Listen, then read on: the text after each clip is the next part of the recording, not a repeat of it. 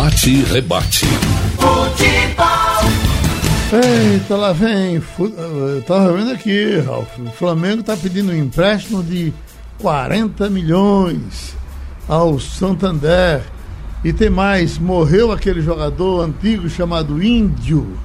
Você se lembra dele? Era inclusive nordestino. Do Flamengo. Do Flamengo. É. Uhum. Olha, Geraldo, bom dia. Eu acho que o Flamengo, ele está simplesmente preocupado em manter o fluxo de caixa. Esse dinheiro pode não ser usado de imediato. Ele vai ficar lá como um fundo, porque o vice-presidente do Flamengo, há uns 15 dias atrás, declarou que o Flamengo está capitalizado, tem 63 milhões em caixa e que por essa razão o Flamengo aguentaria passar uns três meses de pandemia sem se abalar.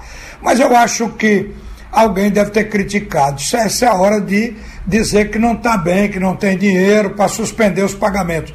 O Flamengo suspendeu o pagamento ao Clube Náutico Capibaribe pela compra do Thiago, do Ponta. O Náutico deve sentir o baque da falta dessa parcela, porque era uma parcela que daria para o Náutico pagar dois meses de salários, pelo menos, 250 mil euros. Agora, o Flamengo mudou o discurso. Depois daquela entrevista que estava tudo bem, que tinha dinheiro, o Flamengo agora se queixa e vai para os bancos buscar grana. É assim. O, o futebol ele encontra mais motivo para se queixar e para pedir do que realmente para dizer que está num estado bem e ser um exemplo para os demais.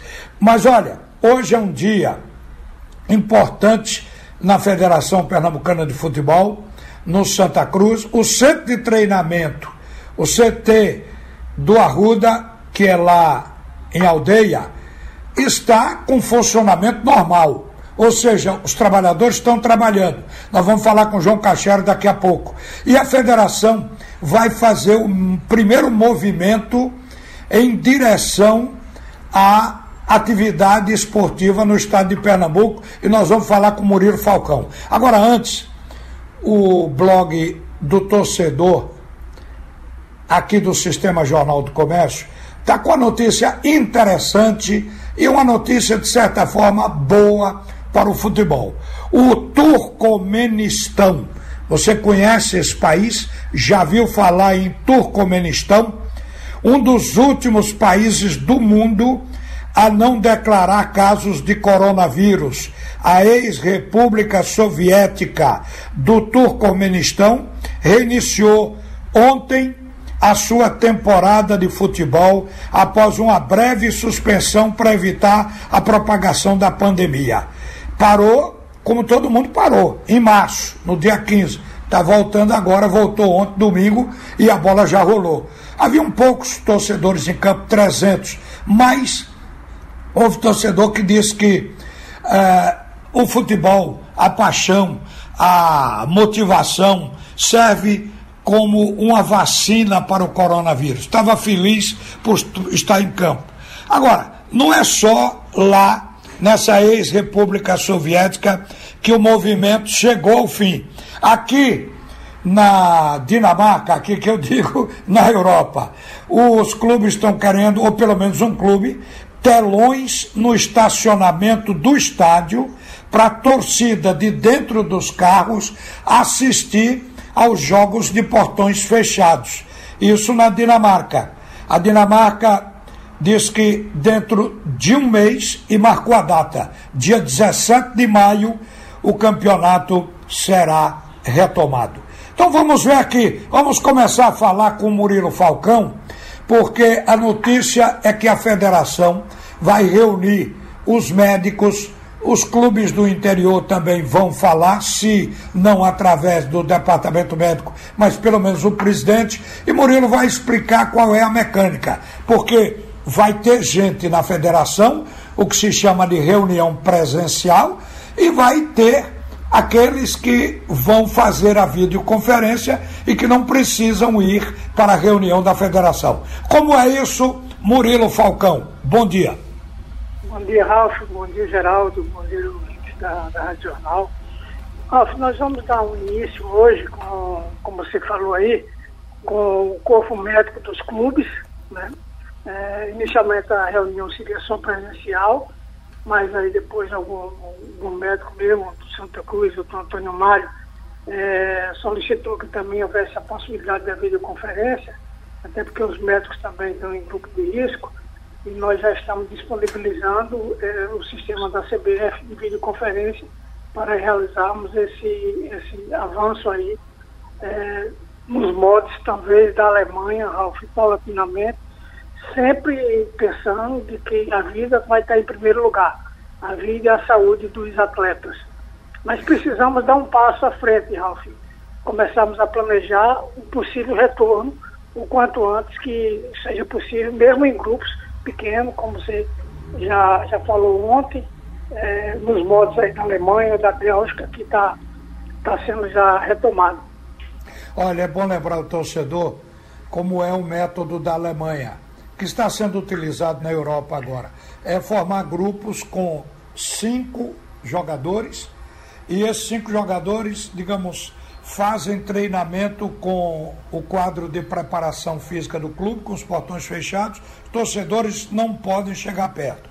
E um outro grupo na parte da tarde, digamos um grupo 8 da manhã, o outro pode ser às 11, ou pode ser duas da tarde, e assim vai rodando o plantel e todo mundo se exercita. Esse é o pensamento que, segundo o Murilo falou agora, está se pretendendo adotar aqui em Pernambuco.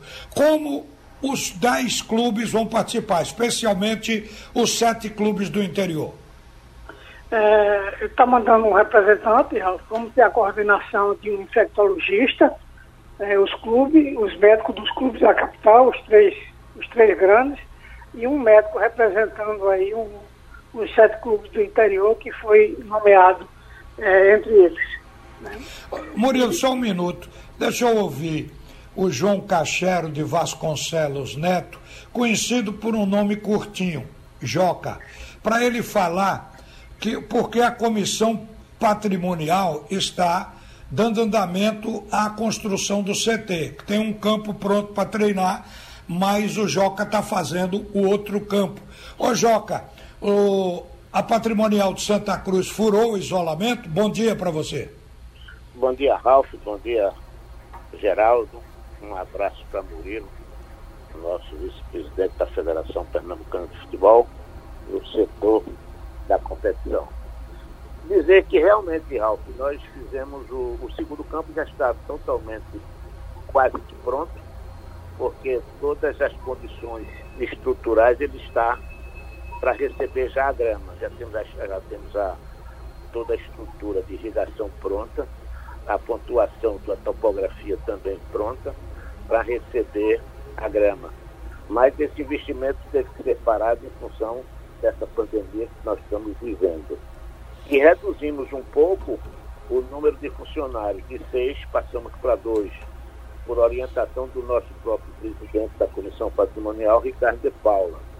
Então nós só temos hoje dois funcionários, mantendo o campo, o, o campo primeiro, para que não tenha influência nenhuma de largada nem de ervas daninhas. Então o campo está totalmente cuidado e em boas condições de jogo. E estamos fazendo esse trabalho para que não, não se distancie, porque a qualquer momento que isso passar, o centro de treinamento está totalmente pronto para receber o treinamento.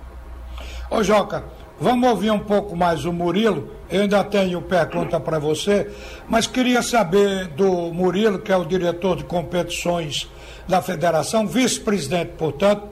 O Murilo, é, você já deve ter conversado com os dirigentes do futebol, dos dez clubes que participam, eles estão motivados para a volta dos jogadores nesse método de treinamento por pequenos grupos?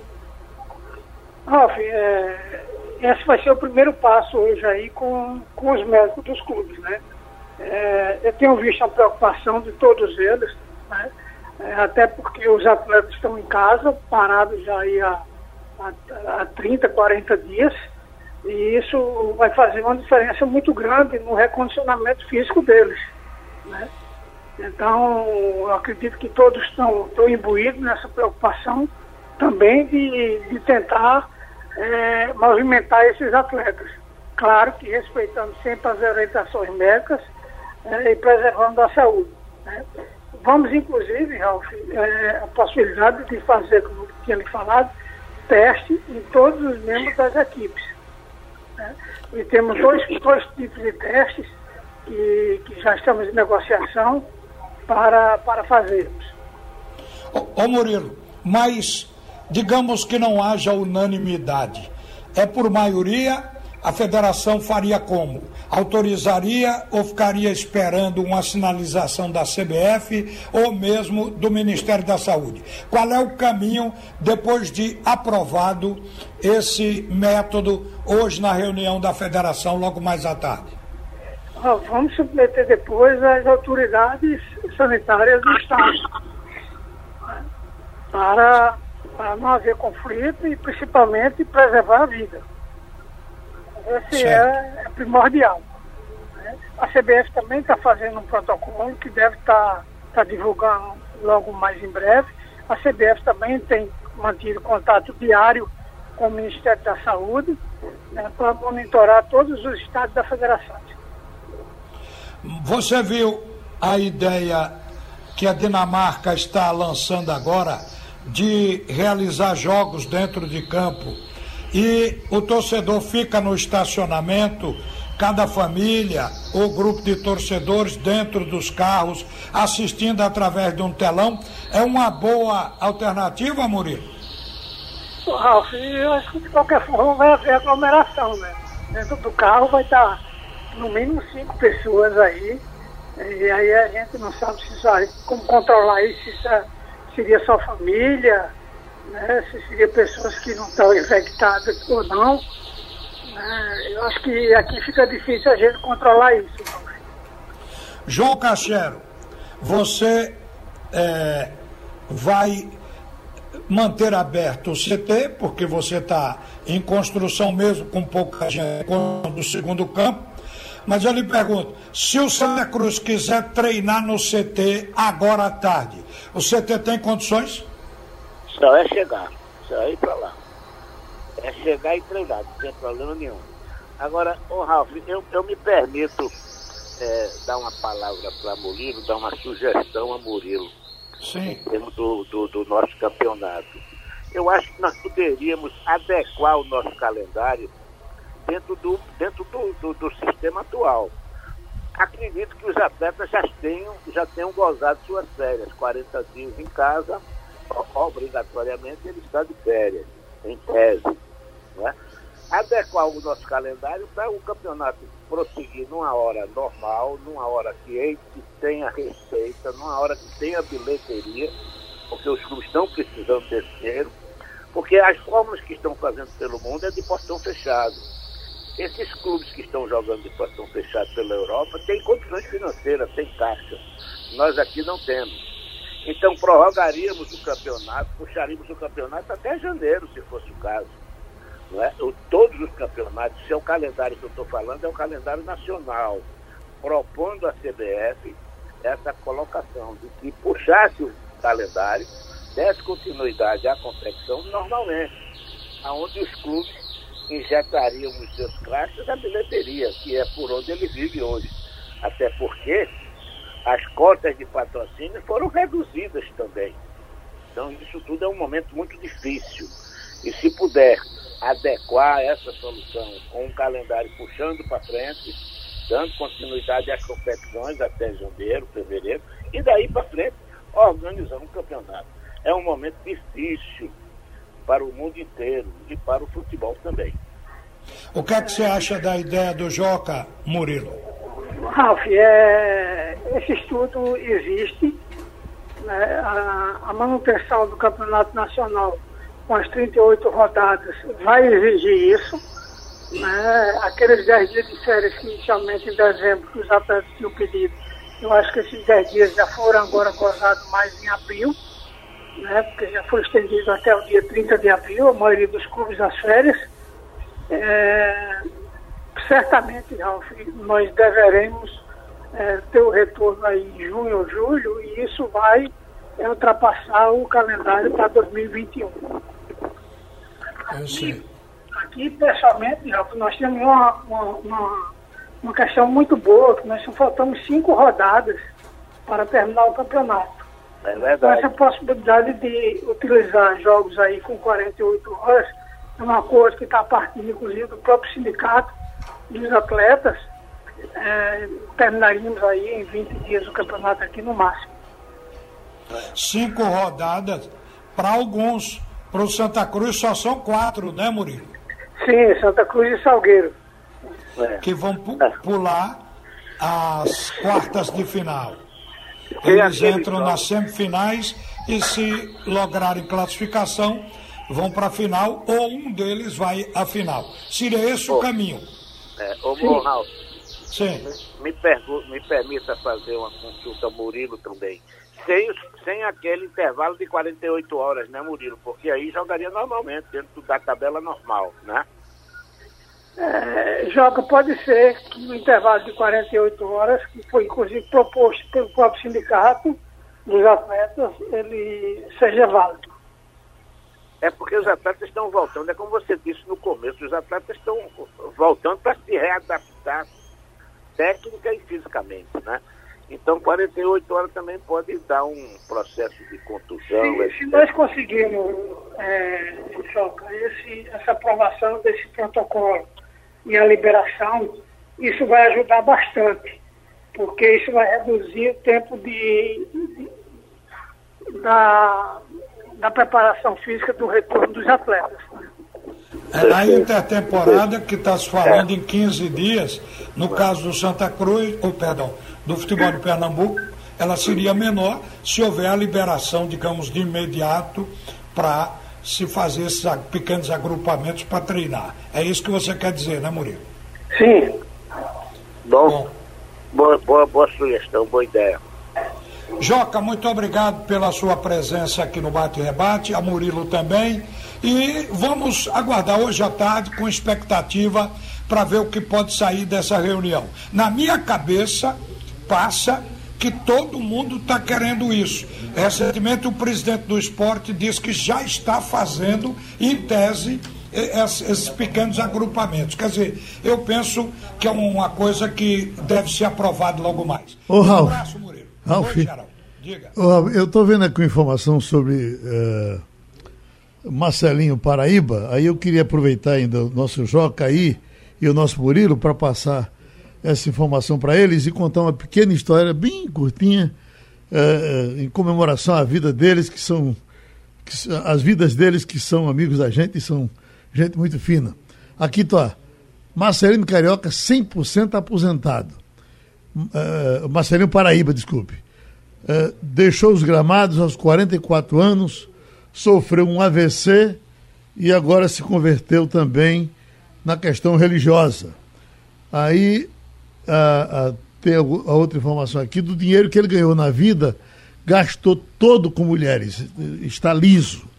E aí, Joca, eu estou me lembrando de uma coisa que quem conta é Evaldo Costa, meu amigo e seu amigo, amigo de Ralph, amigo de Murilo. Evaldo disse que tem um, um, tinha um empresário uh, americano que com 90 anos de idade foi rico o tempo todo, mas ao chegar aos 90 anos chegou completamente liso, não tinha um tostão e chegou a ter um bilhão de dólares. E aí um amigo chegou para ele e perguntou, amigo, me diga uma coisa, o que, é que você fez com um bilhão de dólares? Você uh, uh, chegar a essa situação na vida agora sem nenhum tostão? Ele disse, olha, eu, eu gastei. Gastou como? Eu gastei com pelo menos uns 90% disso eu gastei com farras e mulheres. Ele disse, e o resto? Se o resto eu estraguei. Entendeu? Viu, Joca? Então é o caso de Marcelinho Paraíba. Gastou dele com farras e mulheres e, e o resto estragou, agora está liso, agora está com AVC na vida, é uma coisa complicada, né? É, lamento. Deus abençoe o fim de vida dele. Um abraço, Murilo, amigos. Mais alguma coisa, Murilo e Joca, pra gente fechar? Terminou, né? Já foram Terminou, embora. então. Música, esporte notícia. Rádio Jornal. Rádio Forte.